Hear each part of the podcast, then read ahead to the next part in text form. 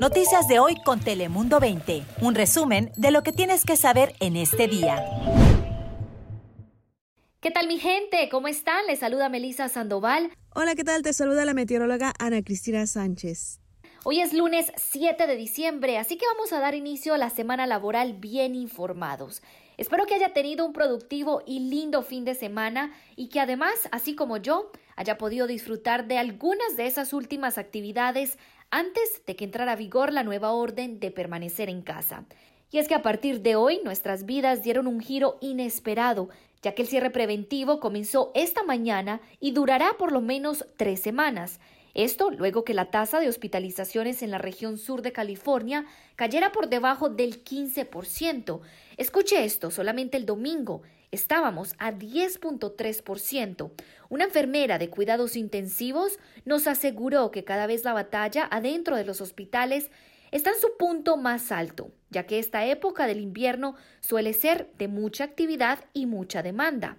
Por otro lado, los que también se van a ver fuertemente afectados son los dueños de pequeños negocios, y es que los salones de belleza, las barberías, los estudios de tatuaje, los spas y los centros de masajes tendrán que cerrar sus operaciones de inmediato. Además, los restaurantes solamente van a poder recibir órdenes para llevar, es decir, esas operaciones al aire libre terminarán y no vamos a poder cenar más en los exteriores.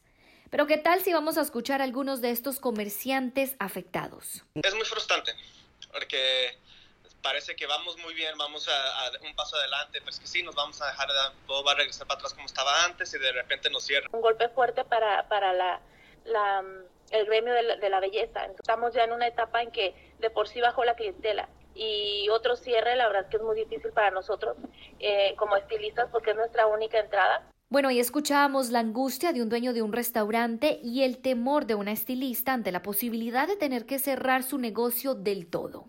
Pero se avecinan fuertes vientos, así que vamos a darle pase a nuestra meteoróloga Ana Cristina Sánchez y el pronóstico avanzado.